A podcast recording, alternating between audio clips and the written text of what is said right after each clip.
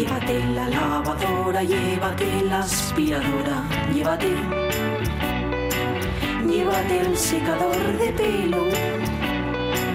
Llévate el horno, microondas, el casete, la olla express, pero la radio es mía.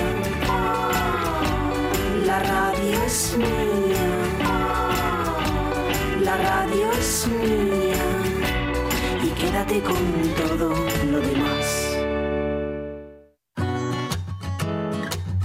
La radio es mía. Con Pachi Poncela.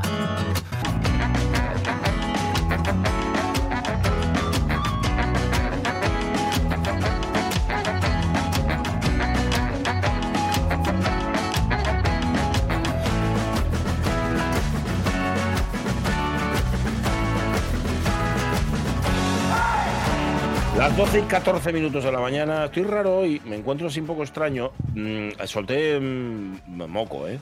Es que por, sé que estabas preocupada con este tema, Sonia Villaneta, por eso te lo quería comentar. Estoy Ahora- una- mejor. Sí. Ahora te oímos mucho mejor, pero comenzaste Sí. el día muy tomado, ¿eh? Sí, estaba muy tomado, pero no sé, Sí. se me ha ido liberando, también es verdad, a costa de bajar el micro y hacer... bla, bla, ¿Sabes? Que Tenía que estar los vecinos alucinados, por- digo, por el ruido que estaba haciendo. O yo para eso soy muy considerado. Yo puedo hacer ruido, pero siempre estoy pensando, madre mía, ¿y qué, y qué dirán de esto? ¿Qué? Porque los ruidos además que tú escuchas em, que vienen del vecindario, nunca, eres, nunca los interpretas bien del todo. O sea, mm, hay ruidos, a ver, hay el clásico ruido de la canica, que cae en el piso de arriba.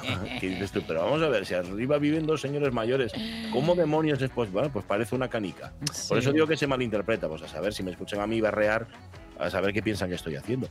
De hecho, cuando mi fío era pequeño, teníamos unos vecinos muy fogosos, una pareja Uy. especialmente fogosa. Uy, Ahora ya no se les oye tanto, yo no sé si es que se han mudado. No, han cambiado se- las ventanas. o- eh, igual cambiado, a lo mejor, o se dieron cuenta de que hacían demasiado ruido, o ya no son tan fogosos, como venían siendo, que también es posible. Y claro, al mi fío le, le, le- decía, papá, ¿y eso qué es? Y dice, a ver, es muy temprano para explicarle determinadas cosas a, a un chiquillo pequeño. Y entonces le decíamos, no, que se quejará por algo. Seguramente Sí. es que, yo que si era verano, será que tomo mucho el sol. Está, Se- está haciendo una quemado. tabla de ejercicios. Sí, eh, eso, sí, buf, ¿Eh? madre mía. Y o el decíamos, esfuerzo. Sí, o estará en el baño, y, ¿sabes? Si tienen que esforzarse más de la cuenta. Sí, ahí lo inventamos. Entonces yo por eso cuando hago ruido, digo, a saber cómo me están percibiendo Sí. en otro lado. Bueno, lo pienso también cuando hablo por la radio, dices, a saber cómo me estarán percibiendo en cualquier sitio. No, pero lo de estar raro lo decía porque ayer acabé de ver otra vez, una vez más, bueno, es la segunda vez que la veo entera, yo creo. O puede que la tercera. El ala oeste de la Casa Blanca, hemos hablado cientos y cientos de veces de esta serie, que es prodigiosa en Voy muchos a- sentidos. Voy a tener que acabar viéndola, ¿eh? Vas a verla, vas a verla y te la voy a dejar yo, si quieres, para que la veas, porque yo la tengo en, en DVDs. Y acabamos de verla, lo que pasa es que esta vez la vimos con mi Fiu, Sí. que tiene ya 16 años, uso de razón y puede ver una serie que tenga cierto contenido político. Porque aquí eh, sexo poco, violencia prácticamente nada, verbal, eso sí, hay mucha violencia verbal, pero vida real, o sea, cosas. Claro que también contaba por Aaron Sorkin, Aaron Sorkin es Sí. un gran tramposo que cuenta, en el mejor sentido, ¿eh? que cuenta las cosas como le gustaría que fueran y realmente la política que pinta la- el ala oeste, pues hombre, en el mejor de los mundos posibles tal vez sí. En la vida real, así más o menos. Entonces, como acá- ayer acabamos de verla, el darte el saber que no vas a ver ningún otro episodio más, es decir, que las aventuras de toda esa gente que a ti te parecían tan estupendas ya tocaron a su fin, ya se acabaron, te deja una sensación como de vacío. A mí me deja así un poco, no, no te pasa cuando acabas una serie. Un poco de Sí. orfandad. Un poco huérfano. Sí. Sí, sí, sí. Eh, ¿Qué va- dirías tú? Es una, Sí. algo que sucede un poco en la línea de esto que comenta muchas veces Jorge, de quedarse a vivir en ellas. Sí, de, eso al- es. de alguna manera se meten en tu, en tu vida personal, incluso diaria, y hacen parte de, de- de tu experiencia propia. Por eso ese arrebato es un poco, bueno, pues, oye, una separación, una pérdida, un marchó, Ujú. ¿no? Sí, así es, así es. Y te deja eso, pues huérfano, un poco así. Y, y, y pensando, dice, ahora tengo que llenar ese vacío de alguna forma. Y veré alguna serie. Lo que pasa es que ahora, como se acaba ya el verano Mm. y los horarios ya van a volver a ser los del año y el chiquillo ya empieza a, a la escuela, bueno, a la escuela. si me oye decir que empieza la escuela, Te mata. empieza primero el bachillerato, ya me dirás tú. Entonces, seguramente, bueno, pero sí, sí, hay que buscar. Pero, y me acordé que tengo pendiente la sexta temporada de Peaky Blinders, que, Ah. que todavía no la vi. Y digo yo, no, no, no, no, pues mira, Uf. esto ya, ya tengo quien lo sustituya. Claro, no tiene mucho que ver el lado este con Peaky Blinders, pero bueno. eso es, Yo así, ¿no? cansé de Peaky Blinders. Sí, ¿eh? reconocerlo. Sí, Bueno, no sé, yo tengo que verla, porque ya que lo vi hasta aquí, ya. ¿no? ya, voy a acabar de verlo. pues Si no, es tontería dejarlo a medias. De todas Pues formas, con las series hacemos como con tantas otras cosas en la vida, ¿eh? Amor eterno hasta mañana. Sí, sí, sí, claro. Hombre, esto luego caduca, caduca enseguida, además. Pero fíjate, con el halo este no me pasó. Con el halo este es una serie que yo la sigo viendo y hay momentos que, que los vives casi como, no lo sé, tonterías. Igual es que la vi en un momento determinado de mi vida o que las cosas que cuentan me gustaría que fueran así, igual Ya. que le pasa a Aaron Sorkin, el que la hizo. Eso Entonces, sí, eso sí. Claro. Tenemos una hora por delante estupenda. Vamos a, a escuchar, vamos a escuchar hoy, bueno, vamos a escuchar guiadamente. Por cierto, m- mandamos un saludo al oyente que el otro día nos mandó un mensaje, nos llamó para decir cuánto le había gustado Sí. el- en la sección de Marta Tejido con la novena Sinfonía de Bolsa, con la Sinfonía Desde el Nuevo Mundo, como ella misma explicaba. Pues nada, muchas gracias por estar ahí, por escucharnos. Hoy trae una obra, Marta Tejido, que aunque por el título, el- lo va a decir ella el título, ¿eh? no lo voy a decir yo, para no desvelar nada. El título a lo mejor no os dice nada, la habéis escuchado por lo menos, por lo menos, en un par de en un par de, De películas. lo- Ah, de películas. Y, y en anuncios puede que sí. Desde luego, en un par de, de películas sí. Y una de ellas de Gonzalo Suárez. Ah, Ahí lo dejo. bueno, bueno, Ahí lo dejo. bueno. Man, Bueno, la cosa acercándose. Vale, sí, sí, sí. Eh, pero eso nada, va a ser dentro de un rato, ¿eh? va a ser en, esta tercera hora de la radio mía. Em, antes vamos a contaros, o más bien vamos a reproducir lo que nos habéis contado en Facebook, estamos calentando el Día de Asturias, hablando de las ventajas y los inconvenientes que tiene ser asturiano, asturiana, hayas nacido o no. Es decir, si vives aquí ya vale. Ventajas e inconvenientes, los hablamos después. Pero antes tenemos que asomarnos. Cinto, por favor, José.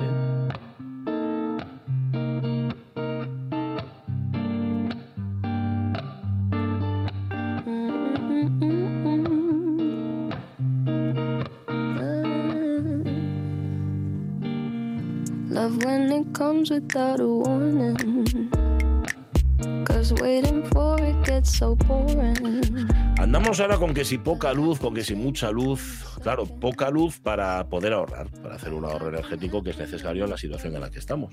Pero claro, si pones poca luz a determinados asuntos, si le echas poca luz a la vida, hay cosas que o bien pasan inadvertidas o bien quedan sepultadas en la oscuridad. De esto nos quiere hablar hoy, desde la Plaza del Mundo, Claudia García.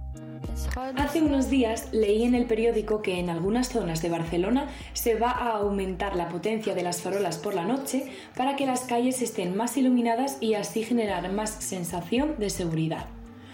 Esto también debería iluminar nuestra mente para darnos cuenta del problema al que nos enfrentamos como sociedad. Por ello, cuando hace dos semanas se aprobó la ley del solo sí es sí, me alegré muchísimo. Sin meterme en lo jurídico, esta ley facilitará denunciar las agresiones sexuales y a sentirse más apoyadas por la ley, ya que no habrá diferenciación entre dichas agresiones. Son agresiones y punto. Solo sí es sí es una obviedad convertida en necesidad. Es la ley de la más confiada en vez de la ley de la más fuerte, lo cual es irónico, ya que a lo largo de nuestras vidas se nos enseña que mantenerse en la posición del no te hace una persona fuerte y con las ideas claras. Pero en cambio necesitamos que una ley nos ayude a confirmar que, al parecer, no decimos que no lo suficientemente claro. Poder decidir entre el sí y el no nos permite tener una voz, nos permite ser creídas y vivir con autonomía, pero sobre todo con criterio. Decir que sí es trasladar a la parte ajena de ti la voluntad de querer estar y tomar decisiones. Por eso es una decisión que se tiene que tomar con cierto criterio, que obviamente varía dependiendo de la situación y que tiene que ser respetada en todo momento. Decir que sí es tomar una decisión con la que uno se queda vulnerable y le transfiere a la otra persona parte de poder. Por eso esta ley es tan importante. Si una dice que no, pero el poder se le es arrebatado igual, entonces, ¿cómo va a poder seguir pensando una que puede tomar decisiones sobre su vida sin que estén influenciadas por los demás? Por esto mismo, antes de decir a alguien externo que sí, nos tenemos que decir que sí a nosotras mismas y así ser la portavoz de todas esas mujeres. Mujeres que aun diciendo no fueron obligadas al sí, mujeres que cambiaron del sí al no y no fueron escuchadas y mujeres que no tenían ni siquiera la opción del no. Así que lo que toca ahora es aprender a escuchar este sí en sus múltiples formatos, de palabra, obra y omisión. Porque aunque Sabina dijese en la canción hay mujeres, hay mujeres que dicen que sí cuando dicen que no, ahora esto ya no sirve. Y si a alguien le molesta, como ese boom que hubo de personas asegurando que había que firmar un contrato para mantener relaciones sexuales una vez la ley se aprobase, que piensen que en el fondo esta ley enseña cómo entender el amor en positivo. Lo que nos hace mejores y más fuertes, no lo que nos arrebata poder y libertad. Por lo que ahora toca repetirlo, repetirlo muchas veces, en todas las lenguas hasta que nos lo creamos, en todo el mundo y sobre todo en nosotras. Decir sí en privado y en público, vestida o desnuda. Y también decir que no, porque negar es también una forma de afirmarse.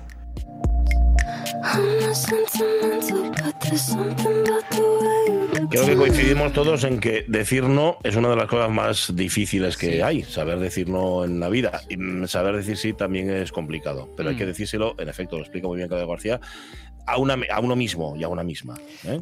Una vez que tengas la respuesta, pues ya aplicárselo. Recuerdo un libro en la estantería de mis padres que durante toda mi infancia mm, vi cuando estaba tumbada viendo la tele o tal, que ves los lomos de los libros.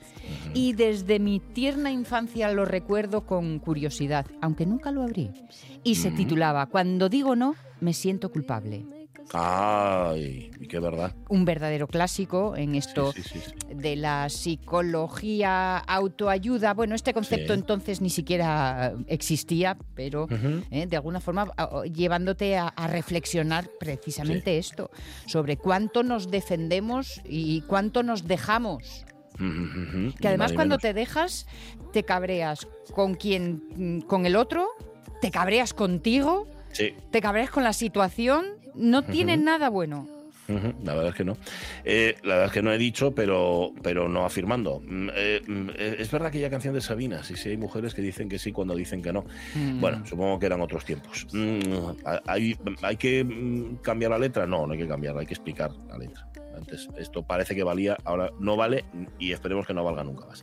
Claudia García en la Plaza del Mundo, poniendo luz, iluminando. Las 12 y 26 minutos de la mañana. Mañana, 8 de septiembre, es el Día de Asturias. Lo vamos a celebrar aquí en la radio, evidentemente, y hablaremos de cosas que tienen que ver con Asturias. Pero hoy queríamos, no sé si calentar el ambiente, por lo menos hablar de aquello que nos une, bueno, y a veces nos separa, que es ser asturiana o ser asturiano. Música, José. Atiende Asturias, atiende. Atiende Asturias, atiende lo que fa, nato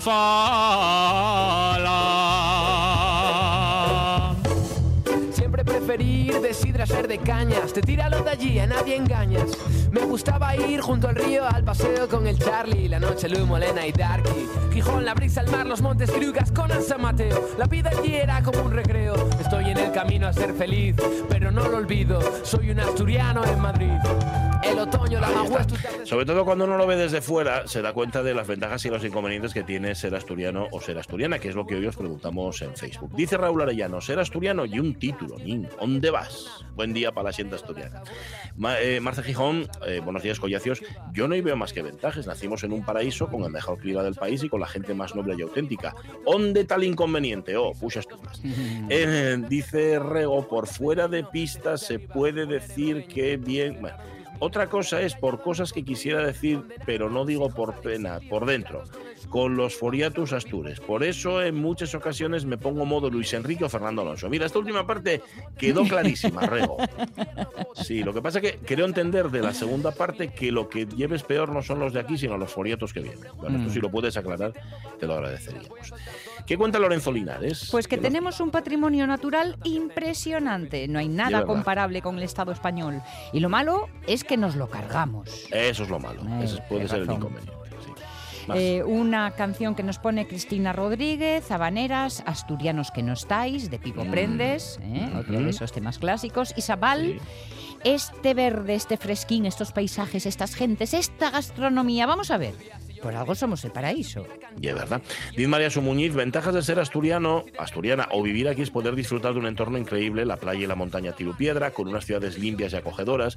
Lo peor es que en vez de fomentar el uso del transporte público con más frecuencia y mejores servicios y precios, se empeñan en poner más carriles a la autopista que no van a servir para nada. Hmm. Y si no, al tiempo. Bueno, María Su sangra un poco ahí por la herida. con lo sí, de- con sangra por la herida, sí. Hay que decir que es fabulosa, fabulosa, ¿eh? Además lo digo en serio porque soy usuario. La campaña de la CTA para reducir el precio, para reducir el coste y me, y me consta Sí. que personas que habitualmente usaban el coche para ir a trabajar, para hacerse un Gijón Oviedo todos los días, Sí. ahora mismo han optado por la tarjetina de la CTA. Es cierto. Y van a seguir usando. No recuerdo el porcentaje, pero lo leía en prensa que ya, mm, ya se estima el porcentaje de coches menos desde que ha entrado en vigor y que se supone que se han pasado al tren, claro. Pues sí, eso está muy bien. Al tren y a lo- al transporte Bueno, al eh, transporte público. Sí, pero eh, colectivo. bueno, el, tre- el tren contamina menos, es cierto. Pero Sí. si, como yo coges el bus, sabes que. Y un, tus- y un solo tubo de escape. Claro, No son 50 claro. tubos de escape. ¿sabes Y luego el ratín ese Treinta. que lleves ganado, si eras el que te sí. tocaba conducir, mira, ahora es Sí. tiempo para ti.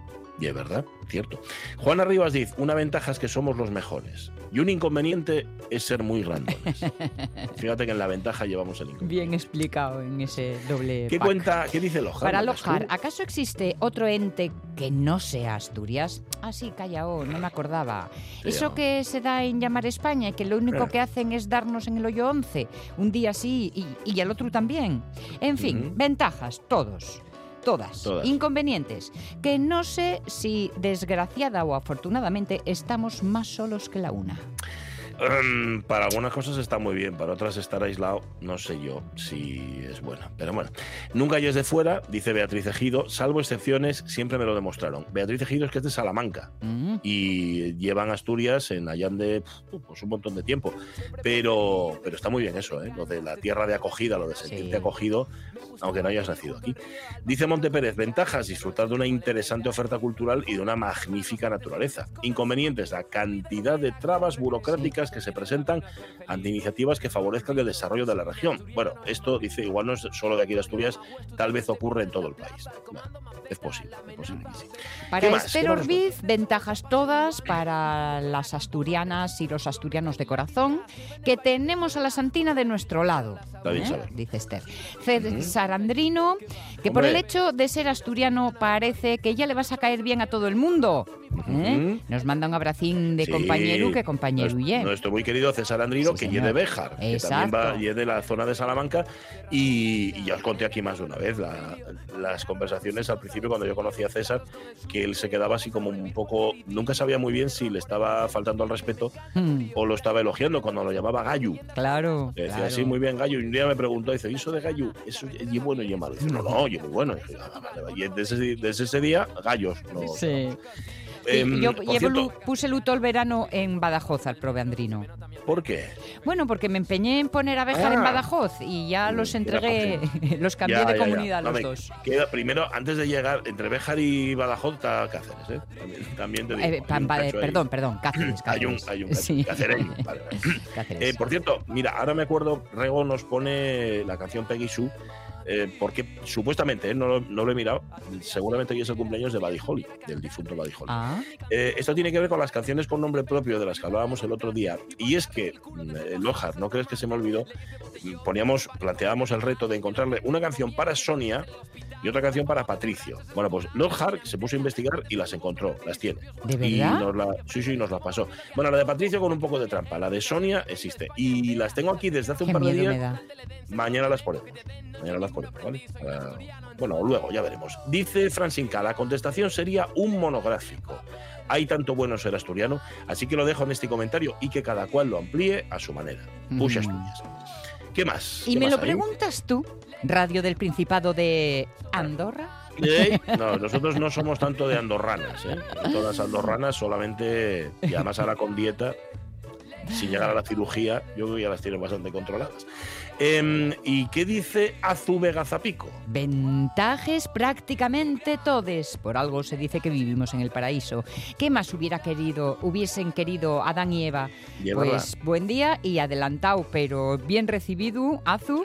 Feliz día de Asturias. Sí, señor. Ser asturiano nun ye, dice José Vigil Escalera, como di la canción, ser asturiano ye ser buena siente, un poco grandones, pero espléndidos, arrogantes, que se suele decir en este caso. Sí. Parecer eh, vampiros porque cualquier rayín de sol eh, quémanos en tercer grado, saber comer y charlar a la vez, y Mm. charlar de comida, también, ¿de ¿verdad? Sí. Orgullosos de lo nuestro, pero sin menospreciar lo de los demás. No ser asturiano, dice Luis José Vigil Escalera, y una desgracia como otra cualquiera. Postdata, como veis, también es ser socarrón y juerguista. Pues sí. Eso es. Está bien. Gloria Mier, ventajas todas. El único inconveniente, tener que pagar para salir y entrar. Sí. Uy, cómo duelen los 13 euros y pico de la autopista Huerta. Pero vamos, sin dudar. Eh, ¿Qué dice Pilar García Rodríguez? Pues entre las ventajas habla de la naturaleza tan preciosa que tenemos y entre Sí. los inconvenientes somos una región que no contamos nada en el panorama nacional. Ferrocarril tercermundista con un ave que no llega nunca, políticos nefastos y casi nulas iniciativas empresariales para sacar a esta región adelante. Bueno. En ventajas, sí, está un poco derrotista hoy Pilar. Eh, Javier Ja- Raúl García Cernuda dice que ventajas todas y muchas más. Es una suerte pertenecer a un pueblo con una identidad tan arraigada y viva en todos los sentidos. Un ejemplo, dice, es vuestro programa, muchas gracias, y la RPA. Pero como digo yo, o sea, como dice Pachi Poncela, hay mucho cachopismo y mucho pelayismo. Mm. Perdón de antemano porque no es literal la cita, sí, pero vamos, el mensaje más o menos y es. Y eso, tanto pelayismo y tanto cachopismo, sobra. A ver, eso del pelayismo y el cachopismo yo siempre lo he visto como un exceso de costumbrismo, como, un es- como esa frase tan fea que a mí me gusta mucho emplear, de que a nadie le huele mal sus propios pedos. Sí. Aquí en, en Asturias somos muy así, de estar, bueno, pero eso es para otro. Lo que pasa A es ver, que yo en el, en el cachopismo le Sí. meto la idea de, de recién inventado. Sí, sí, sí, sí, sí, también, ¿eh? también. Estas cosas también. de toda la vida que nos inventamos ayer. Sí, eso es, eso es. Y que de repente somos todos muy fanáticos y muy, y muy forofos de, de ello, ¿no? Y están, y están inventadas. Son discurrides. Sí, sí. Mira, Pepita Pérez Pepita. Yo, Eh, ¿qué, qué? ¿Qué dice Pepita? Ah, no, no, vale, es que se me entrecortaba. Dice Pepita, hay algún fleco suelto, pero Asturias para ti para siempre. No sé si esto quiere decir que nos lo da para nosotros o que está muy orgullosa. Bueno, lo tienes que aclarar también, Pepita. ¿Qué cuenta Roberto Cañal? ¿Qué Esto para un par de tesis doctorales, dice Roberto. Sí, Así ¿eh? que con decir puxa Asturias, todo dicho para celebrarlo. O para Ah. puxala, para que siga adelante. Ya, sí. Bueno, a ver, no sé, yo más bien para empujar, ¿no? Para tirar. Mira, vino de España la Santina. Ramón del Riego comparte con nosotros un azulejo, un anuncio, que por cierto es una preciosidad. No sé de dónde lo sacaste, Ramón, pero es una pasada.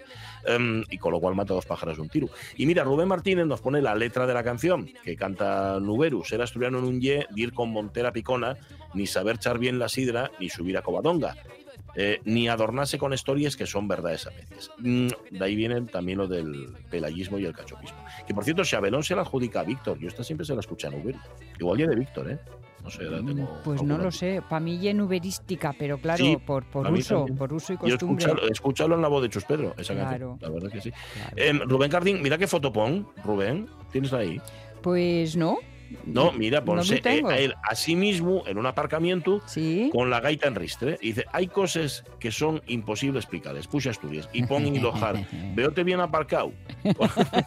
No. Aña- Añade Rubén Cardín. Estás en todo. Sí, es que Lojar está en todo. Sí, señor. Em, ¿Tienes a Natalie Castañón? Pues mira, eh, he encontrado a Rocío, a Rocío GS, ¿eh? Ah, bueno. que sí, que nos dice, no soy de aquí, pero la quiero como si lo fuera a esta tierrina. Como su nombre lo indica, vivimos en un paraíso natural que disfruto un montón cada vez que puedo conociendo pueblos y su historia, los hermosos paisajes y el invierno. Disfruto mucho porque voy en busca de la nieve. Y Mm. mañana a Perlora. Oye, esperemos que el tiempo nos acompañe. No sé cómo va a estar mañana, ¿eh? Igual por confirmar que hay el día de Asturias y da por llover. No lo sé, ¿eh? pero no me hagáis caso, tengo que mirar la previsión. Bueno, Gloria Camaño, que no sé si estás viendo la foto o no, Sí. es ella misma, pero de Virgen de Covadonga. Madre, Dice, madre, a mí madre. gusta mi, mi identidad. Entonces, bueno, que tengo dudas, igual resulta que no llega Gloria Camaño, igual llega la propia Santina. Lo que pasa es que le veo la cara muy real como para ser una imagen. Em, lo- Loja araña de Gen Santa. Sí. Eh, hermosa madre, reina y madre de los cielos, pone Natalie Castaño. Y dice Alicia García López, una ventaja de ser asturiano y residir en Asturias es disfrutar de los paisajes espectaculares de mar y montaña, ciudades tranquilas, el ambiente de las sidrerías, de las buenas comidas regionales. Inconvenientes que tengamos que pagar el peaje en la autopista, mira, y lo tienes, Sí. que el AVE no termina de funcionar y las pocas oportunidades que hay para que la juventud pueda trabajar aquí. Pues sí, esos son Es inconvenientes. verdad, verdad. Y Damián Acuñala más, como dirías tú, ataja por los prados. Son todo ventajas, dice. Como Natalie Castañón, que la rescaté. ¿eh? Ah. Mina, montaña, bosques, mar, sidra, gastronomía, folixa. En una frase, Asturias, prestas Gaia. Bueno, no sé si hay pelayismo y cachofismo, pero forofismo en nuestros oyentes, eso ya te digo yo que sí. Súbeme a dar la M, José. Cerraron tus minas, te han engañado en un concilio, condenaron a tus hijos al exilio, tratos con el sur, te vamos a prohibir cualquier idilio. Fue un error, por ello enciendo un cirio y me encanta el frío, la niebla Pues mira, precisamente Mario Fuello, Dark La M, es Sí. el músico asturiano que os relaciono yo con Beatriz Luengo.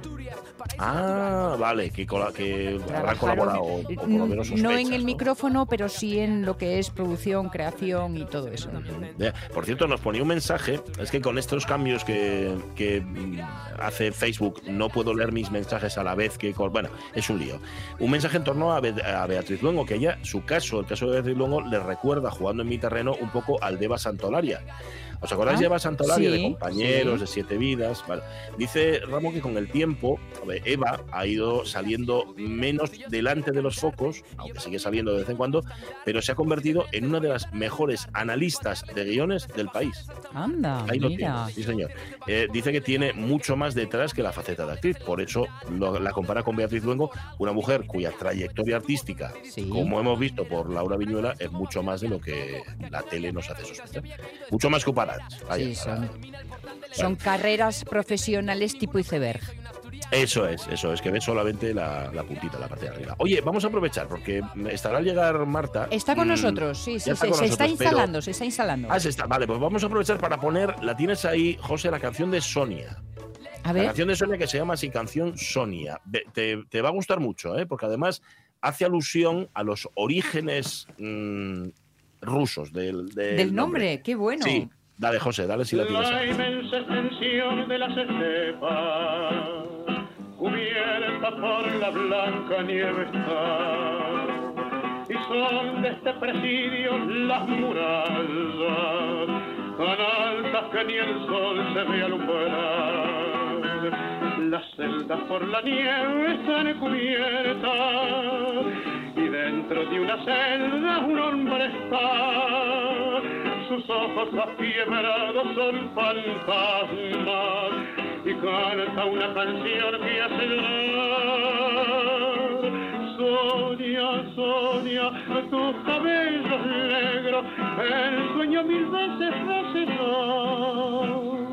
Nunca yo podré olvidarte, tú del Volga, eres bella flor. El día que Carlos Gardel cambió el plata por el Volga. Sí, porque esta canción es, eh, huele a ruso, a folclore ruso, así un poco cogido por los pelos. Y, y el que sueña en la cárcel es un preso político, me imagino, y recuerda a Sonia, recuerda a su Sonia, por eso me encanta. ¿Qué te Lojar, pareció? un besote, Lojar, gracias por el hallazgo, por compartirlo. Y mira, ya no puedo decir que no tengo canción. Y encima que me la canta Gardel. Y encima canta, sí señor. Súbela, José. aquella vil traición que sorprendí. Tus labios de otros labios. La de Patricia la ponemos otro día, Vale. más que nada porque tengo que hacer explicación. Básicamente porque Blojar ha hecho un pelín, solo un pelín, ¿eh? de trampa. No se titula Patricio exactamente. Muy parecido, pero bueno, luego ya otro día lo comentamos. Marta Tejido, ¿tú sabes Marta canciones Tejido, con tu sí. nombre? Eh, em, pues aparte de los Sí. nombres, Ah, no, mira. es la eh, que me pillas. Una de las canciones más guapas, más preciosas que tiene Tom Waits. Sí. Tom Waits tiene una canción que se llama Marta, que es una canción tristísima, tristísima, pero que es una preciosidad. Y es una de mis canciones favoritas, fíjate, Marta de. Mira, Vale, de la apunto, Tom Waits. me la escucho. Y, tiene, y los Beatles, en el doble blanco, tienen Martha My Dear. Que, a ver, está dedicado a la perrina de Paul McCartney. Por cierto, la Marta no es una chica, y una perrina. Bueno, la aceptamos. Bueno, Pero entre vale, ¿no? hombres G y Tom Waits, ahí hay, Sí, no, no, no, se equilibra bastante, ¿eh? Ahí, ahí. Que pesan en lugares muy diferentes cada una. Oye, Sinto, José, vámonos al- con el favor.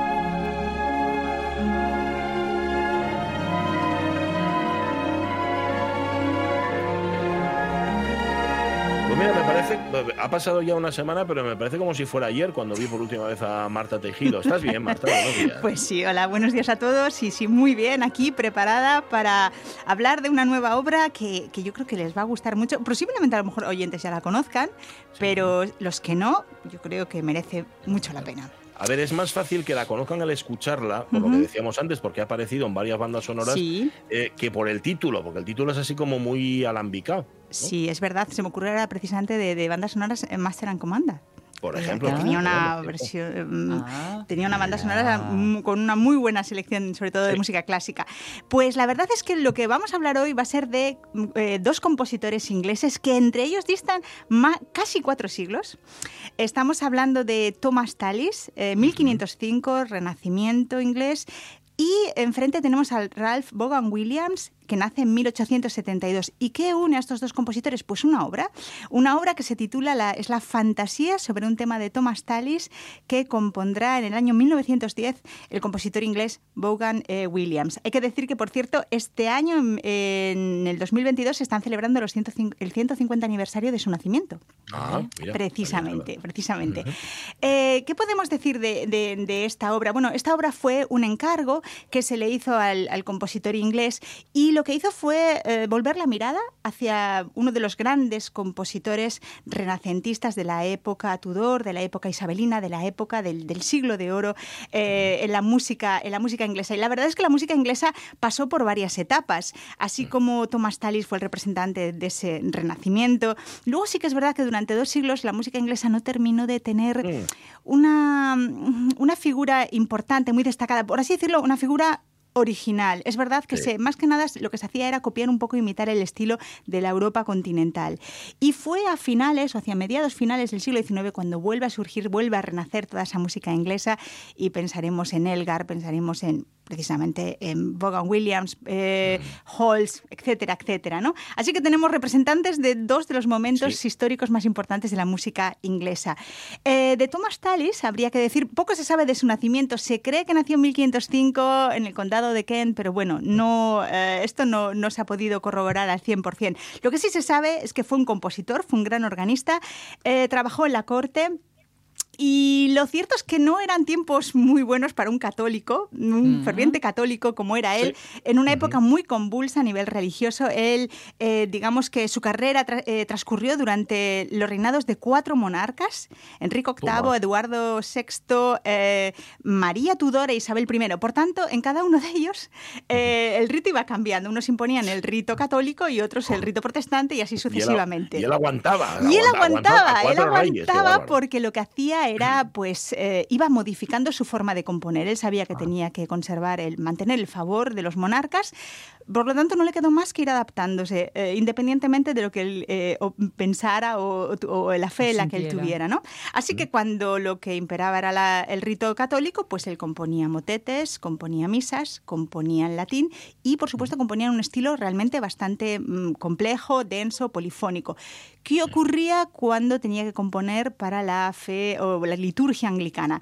Pues eh, de la misma manera que había pensado Lutero en la reforma en Alemania, es que entendía que la música era un vehículo perfecto para transmitir la palabra de la iglesia al pueblo y entonces tenía que entenderse la letra. Por tanto, en ese momento, eh, Thomas Tallis eh, componía en lengua vernácula, en inglés, Vale. y simplificaba todo, simplificaba los ritmos, simplificaba las líneas de tal manera que el oyente percibía de una forma mucho más clara el mensaje. Decir también, y simplemente como un, un pequeño dato, que Tallis compuso una de las obras quizás más admiradas de la polifonía renacentista, el motete Spen in alium, para 40 voces Toma. agrupadas en ocho coros, cada una de ellas con cinco voces cada uno. O sea, Aclaremos, que no son 40 personas cantando, sino 40, ca- cantando 40 cosas distintas, ¿no? 40 eso voces. es, 40 líneas distintas. Es decir, en la partitura aparecen 40 pentagramas simultáneamente. Imaginaos. Bueno, Madre el hombre mía. con esto eh, yo creo que eh, ejemplifica muy bien la capacidad compositiva que tenía este hombre. Vamos a empezar a escuchar esa obra que escoge Vaughan Williams, ese tema, esa, esa canción que, se, que realmente lo que relata en el texto es un enfrentamiento entre las facciones anglicanas y católicas, ¿no? Que, y mm, está cantado, por supuesto, en inglés, corresponde a una época donde lo que imperaba era eh, la fe protestante, cantada a coro a capela. Vamos a escucharla.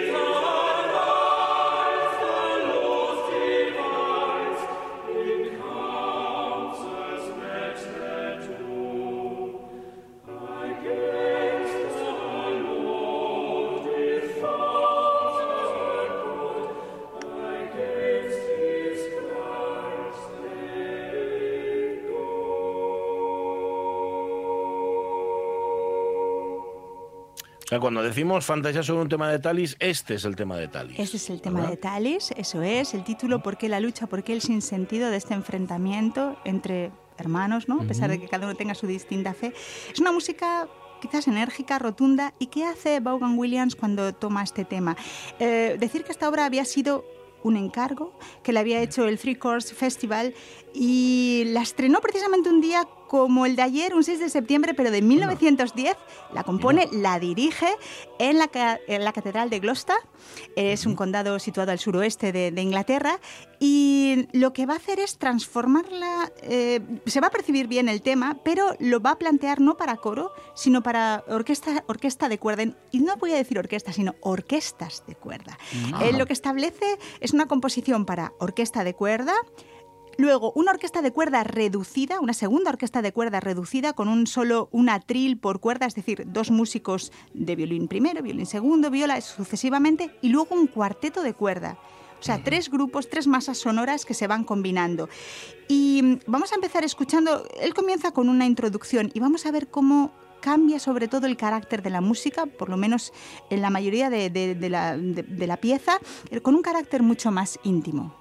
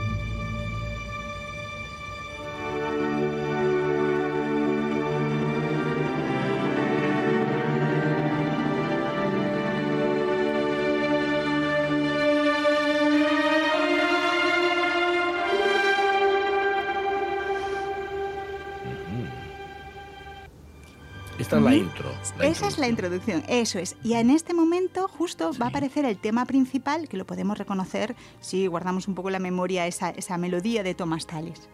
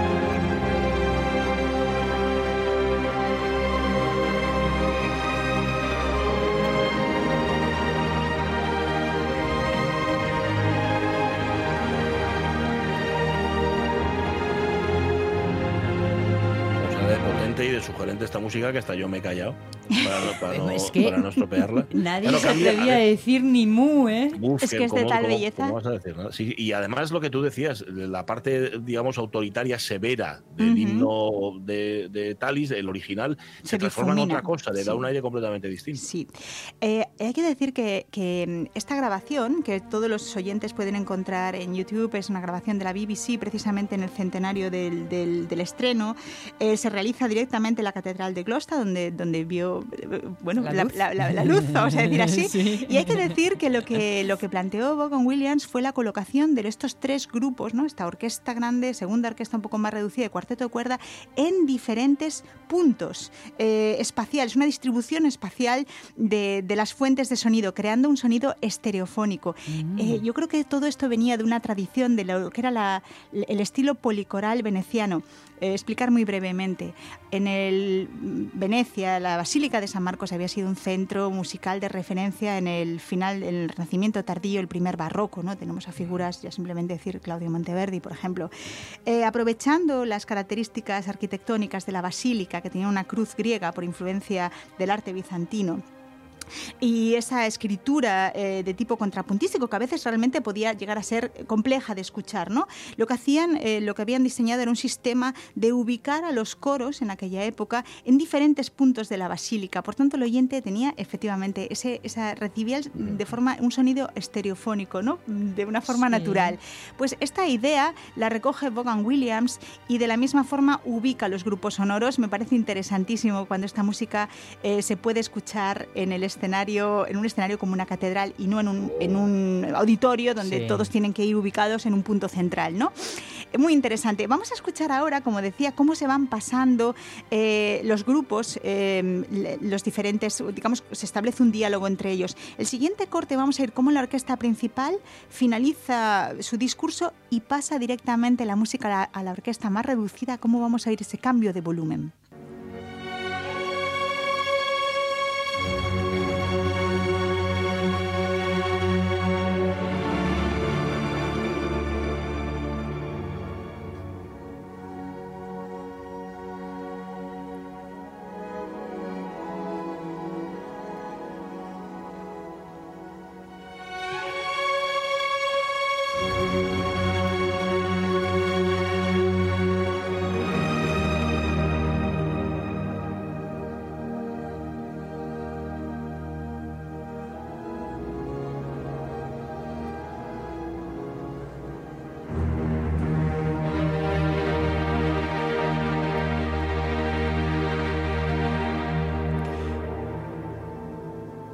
Estamos escuchando los diálogos que se establecen entre los diferentes grupos. Y en el siguiente corte podemos escuchar la introducción de un nuevo tema, muy influenciado por el tema principal, eh, con un solo de viola.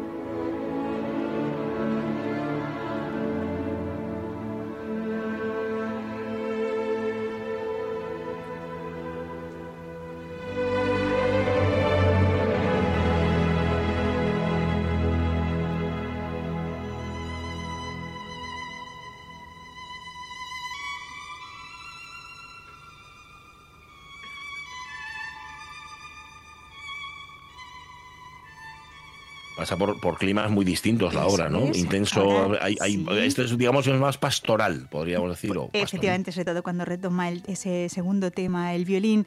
Eh, pero es verdad que este es- eh, estilo antifonal de, de- de diálogo que se establece entre las tres masas eh, de sonido, en un momento determinado confluye a lo que, lo que será llamado el clímax de la obra, que podemos escuchar a continuación.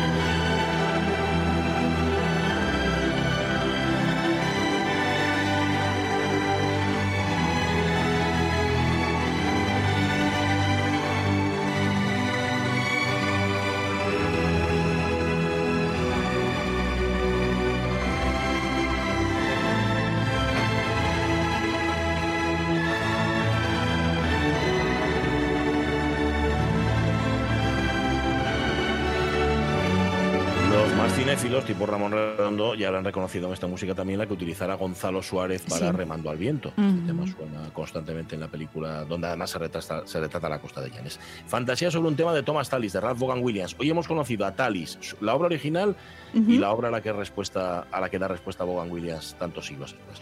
Un abrazo grande, Marta Tejido, y gracias. A vosotros. Marta, que se va con su guarda- guardia pretoriana. Sí. Chao, chao.